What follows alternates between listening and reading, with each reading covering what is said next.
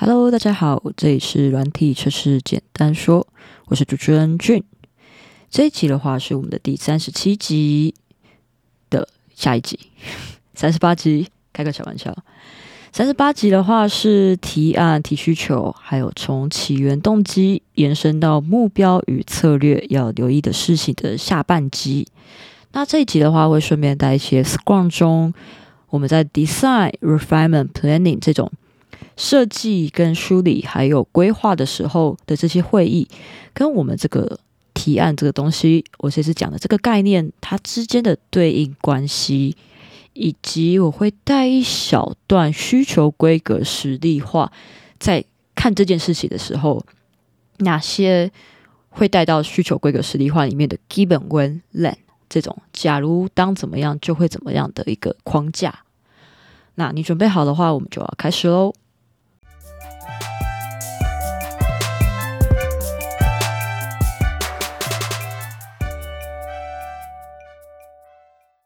上次提到价值的部分，不知道大家还记不记得？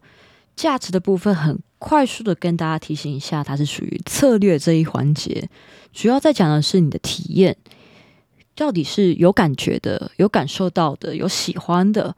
还是是没有感觉的，但是你却做很多功夫的。那做很多功夫的，就像是虚实成本。这个虚实成本就是说，你可能是在测试环节有很多的功夫。或者是你在开发上，或者是你在设计、你在思考、分析、找问题的时候，你花了很多的功夫，甚至是跨单位的沟通，或者是不同的人之间的沟通，或者是不同职务，也就是可能嗯，QA 跟开发工程师、跟产品经理，或者是你可能还要跟主管去那边交代什么，这种。一切的成本都是虚的跟实的构成的，这种成本堆叠的高低，以及你这样子的努力之后，对于使用者或对于你的主要锁定目标的这个受益者族群来讲，对他来说是有效有帮助的吗？还是是没有的？那策略这环很快速的也跟大家再提一下，这边在思考的重点是两个，第一个是感觉，第二个是效益。感觉的部分就是它应该是有效、有帮助的，而效益的部分应该是说我们现在可以最快速达到的，以及未来可以省下一点力气的，这个就是策略的部分的思考重点。那再来到大一点的部分，我们现在讲的策略其实是最外圈的这一环节，那里面由内至外的部分，最里面的话是起源的来龙去脉，衍生出你现在想要去做它的一个动机。然后动机有了动机，以及你知道你的起源是什么，你现在有动机要去解决它，那代表你应该有一个目标。那有一个目标出来之后，你就要去制定这个策略。所以策略的部分，你就会去思考它的感觉上面有没有帮助，有没有效，效益的部分是否现在可以快速的达到，以及未来可以更省力。然后我们上次有提到说，嗯，目标应该是要最优先、最重要的。它可以随时衡量的，因此我们在思考策略的时候，要提到的是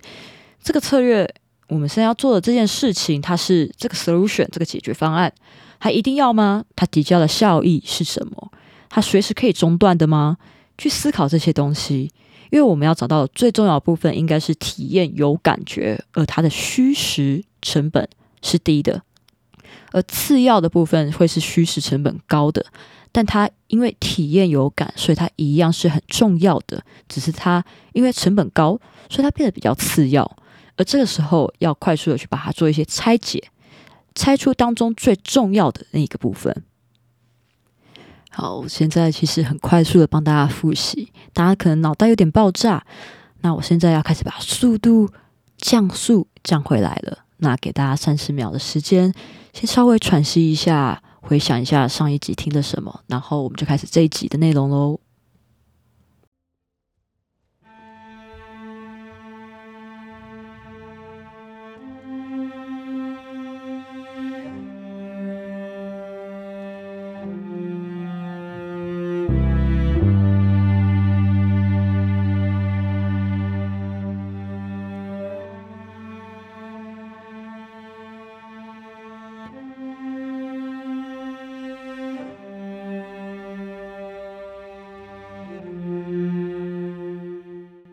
上一次啊，我们讲到的是价值的部分，不知道你有没有去思考到你现在衡量的价值到底是什么样的定义了？因为我们这次要思考的不再是价值，而是资源层面的。那资源层面，呃，跟上次一样，我们的确又会又再用四象限的环节来去思考。那这次我直接从右上开始好了，右上叫做你这个异动是有感觉的。那它的验收环节是比较多的，左上是异动比较没有感觉的，而你的验收环节一样是多的。那也就是说，往上的部分代表的是你今天在验收这个东西、这个需求，你在思考的这个策略，它在验收有没有符合这个需求的环节当中，不一定是测试，可能还包含其他的地方。可能有一些基础工程的部分也是需要做验收的，它的验收环节是比较多的，就在上方。那右边的部分代表你今天在为了做这个需求、为了这个目标而付出的努力，你所影响到既有的服务、既有的功能、既有的系统，你这些东西你影响的范围。不是说刚刚前面那个体验哦，是指你现在实际会去做的，你现在提出来的这个解决方案，它实际上影响的层面到底有多广泛？这个叫做异动。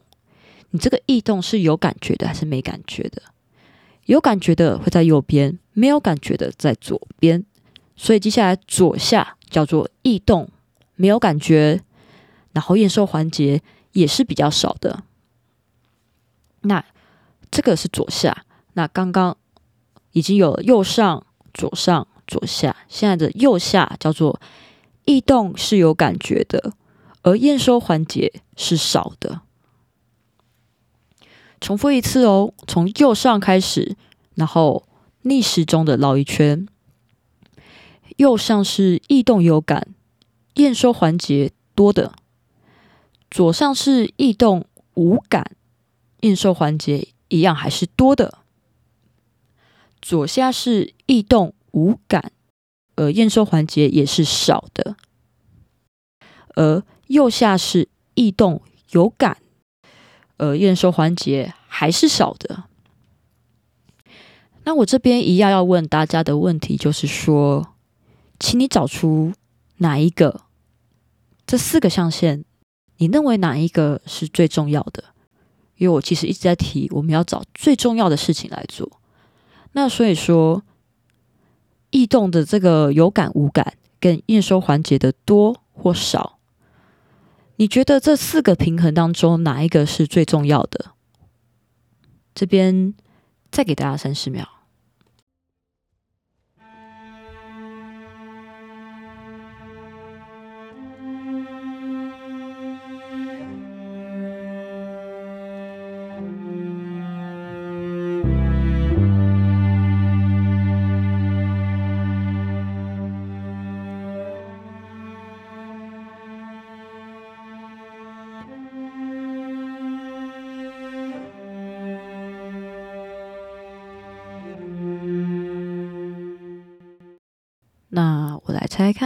你现在的答案是不是右下的？异动是有感觉的，而验收环节是少的。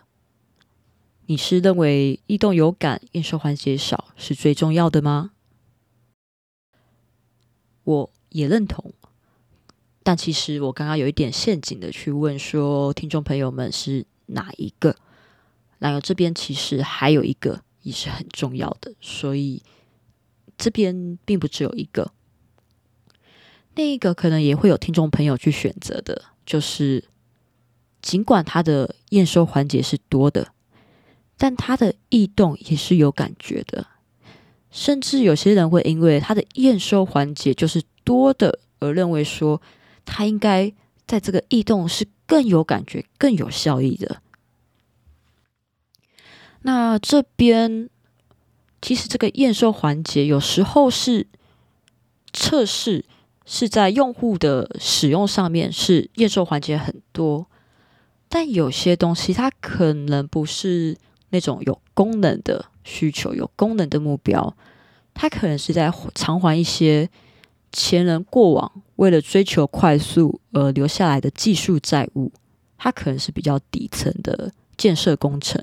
而对用户来讲，比较没有那么直接的感觉，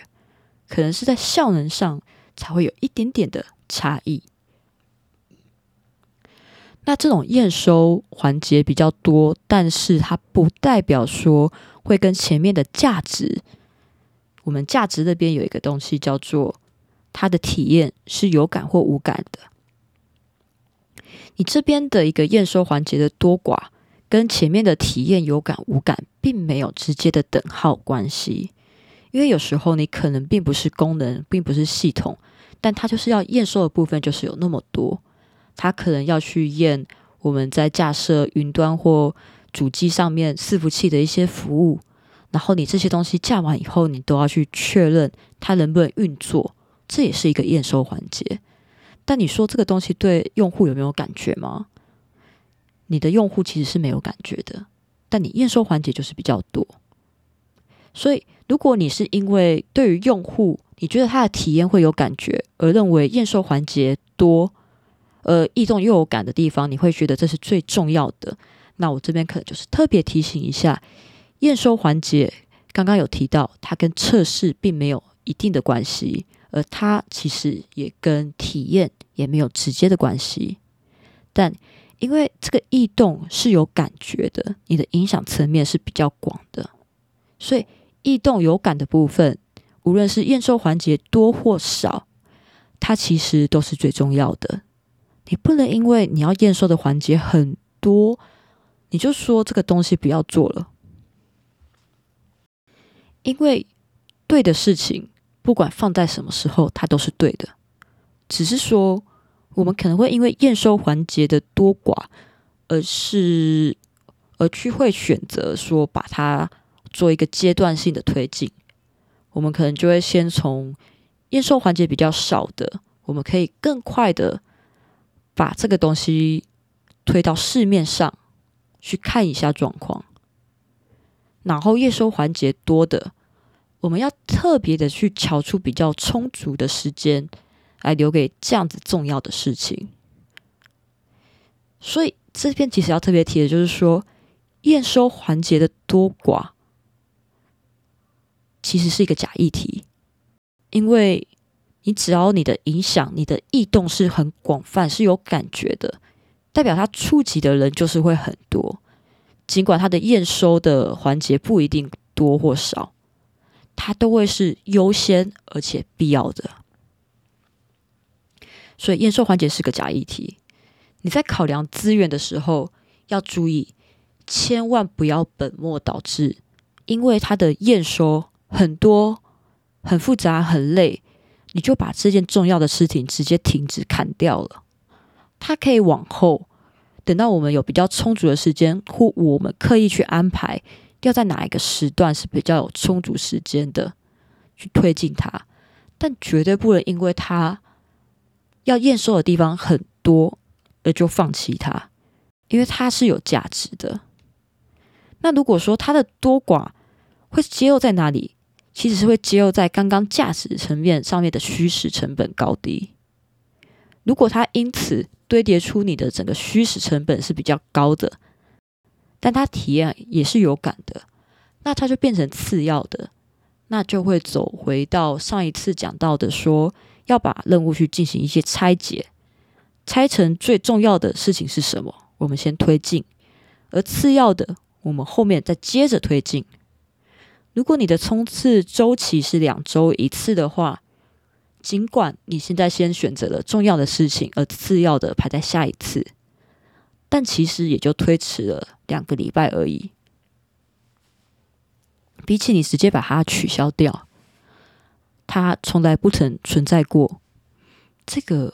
就没有任何改变了。而你晚两个礼拜上去，它还是有上去，这个体验有感，然后成本又还 OK 的，而重点是它的异动影响层面非常广，所以它影响到的用户量也会是比较多的。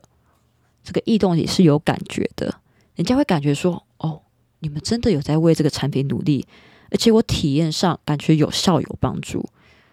所以你们动的地方那么多，然后我又感觉有效有帮助。虽然我看不见你们的成本到底是多高多低，但我很满意，我很开心。我觉得这个产品有在进步，这才是要的感觉。所以资源层面这边重复一次，有两件重要的事情，他们的共通点都是你的整个影响的范围，你的异动是有感觉的，很广泛的。所以你这个异动会让人很有感觉，而它的验收环节可能会很多，也可能会很少。但验收环节的多寡是一个假议题，因为你现在的这个目标，它绝对是最优先而且必要的。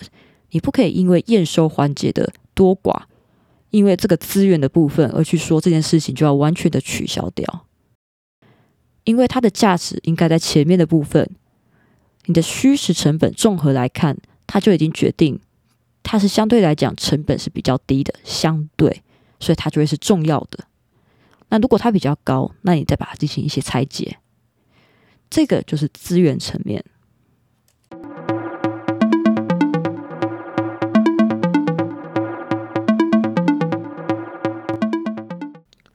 那谈完了价值，也谈完了资源，接下来我们其实要思考的是协作、跨单位的协作的层面。也就是说，我们在思考策略的时候，我们很习惯以自己的观点来看，就很像是我们在搭车的时候，我们感觉周围的人跟我们一样静止不动，但实际上我们是在移动中的，只是说从自己的角度看起来并不是这样子，而从外面的人看起来，我们是在移动的。所以我们在思考策略的时候，也要避免现在这个车里面。去看这个世界，去看这个策略。所以说，我们要去思考我们在协作、互相协作、互相支援的层面。除了我自己以外呢，第一个，我还需要同部门的其他人，其他的谁，同部门里面的谁。他不是说因为在同一个部门，所以我请他来协助我的时候就是必要的。他当然可以协助我。因为我们都是共同的目标，但是他不一定有余力来协助我，因为他可能时间安排上面他有其他的案子要干，或者是他可能要请假，所以说我们需要同部门的哪些人来支援这个顺利推进这个策略，我也要列出来，因为这也是我需要考量的部分，在于人的部分。那除了同部门的人以外呢，第二个是。我还需要其他部门的哪些人来去协作，或者是哪些部门来共同去协助这件事情、这个策略的推进？我需要协作的其他部门有哪些？这就是第二点。所以思考策略这个部分呢，你要去好好的看一下你的这个目标，你的源头要解决的是什么？你现在最重要的这个目标，你除了在思考。策略思考你的价值，思考你的资源以外，你还要去思考你的互相协作的部分。除了自己，另外第一个，你还需要同部门的谁呢？第二个，你还需要协作的其他部门有哪些呢？这都是要列清楚，然后要去争取资源，要去确定你需要的人是谁。他在那段期间，你安排的时间，他是不是有空的？是不是有十足的把握？而其他部门的部分，其他部门说好，OK，我可以支援你，但他有没有真的指派人给你了呢？还是说他只是口头跟你说，哦，好，我会照你，我会支援你，但实际上你真的需要这个部门去支援的时候，他其实没有人手可以过来协助你，于是你这个案子就这样夭折了。这种事情，其实在比较规模的大规模、大型的专案上面是更容易发生的，或者是一些比较难搞、难处理的问题，也是容易发生的。因为这些事情的解决不一定是单靠一个功能或者是一个人去做什么事情就可以解决。如果可以解决，那之前的人就可以解决啦，何必等到现在？所以，我们到了现在要去解决这件事情，尤其是历史越悠久的问题，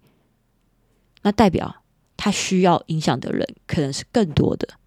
那我们在协作上面，这一点也是你在思考策略的时候要特别考量的。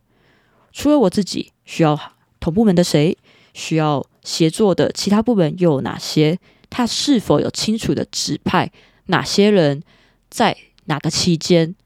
什么时段来支援我？他会以什么方式来支援我的这个解决方案？这个就是协作层面。那再来呢？我们还要再思考的一些东西，我可能再特别提一下，是我们在策略、价值、资源跟协作都考量完以后，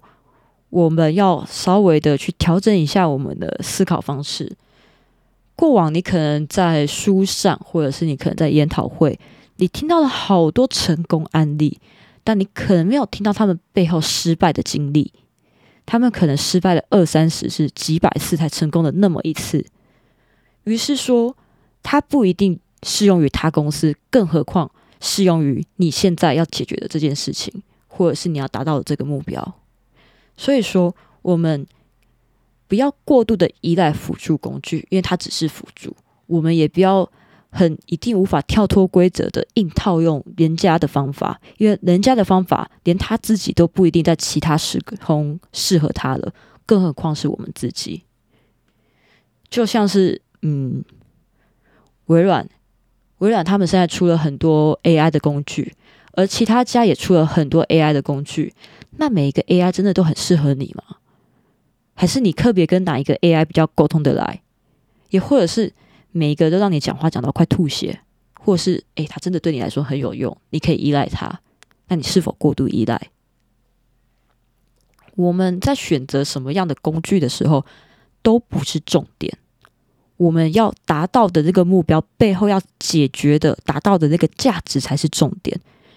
我们确定了，我们知道来龙去脉，我们有了动机，我们锁定的目标，以及我们在思考策略定下来以后。我们才会去选择我们用什么样的工具来达成它，或者是你在思考你的策略的时候，你就已经有一些主要跟备案的工具可以去选择，而那个都是你已经有一些了解，你有去研究它的，不是说你哦，现在就是大家都用这个 Jmeter 效能测试工具很好用，我就说你用 Jmeter 就好，就你连研究都没有研究，然后到时候你要去用的时候，你就发现。Jmeter，你还要去学习，然后你还要去思考你要测什么，然后你要怎么用它，你要怎么衡量它，你都没有思考清楚。你就说你要用这个 solution，你要用 Jmeter 来进行压力测试，然后你就说好，压力测试就是你的目标。你压力测试要找什么东西，你都没有思考过吗？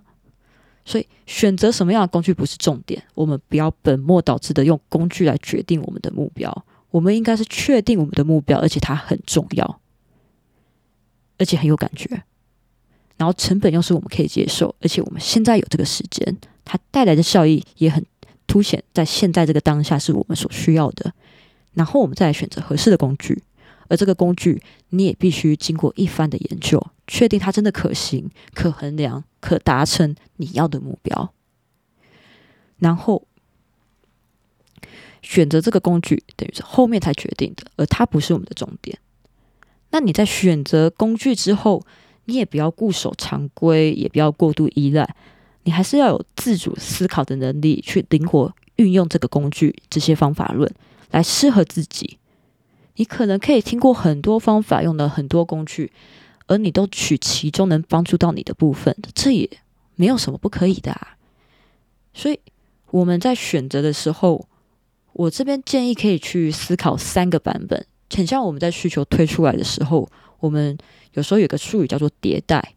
你先有一个基础的先出来了，而这个基础的不是半成品，而是它现在是最可以达到你目标的一个最简易的版本。就算是计算机好了，你要弄出一个计算机，如果你完全没有做过计算机，你光要制这个模，你可能就很有问题。但如果早期的人可能就会听过有那种珠算盘。可是你珠算盘，你还要伸出珠子啊，然后你还要伸出那个一杠一杠把珠子串在一起。那我们现在最可行的是什么？我们现在手边有什么东西，我们就直接把它拿过来，一二三四五，五支笔，把它拿来用，然后开始去算。诶，我现在要算数几加几，我就只拿手边的东西直接来去做，那就是最快可以达成算数这个目标的最小可行、最快的版本。尽管它不一定可以推出来，但它核心的目标就是它要有算数这样子一个核心的服务，所以达到了五支笔没有什么不可以。你未来再把五支笔的概念五优化成五颗珠子，然后变成珠算盘，然后再更后来，电脑这种电器的东西出来了，你再衍生出这种电路板的计算机，再后来电脑出来了，你衍生出了计算机这个软体，再后来手机出来了，你手机上面有计算机的 App，再更后来。你手机出厂预设就会有一个软体叫做计算机，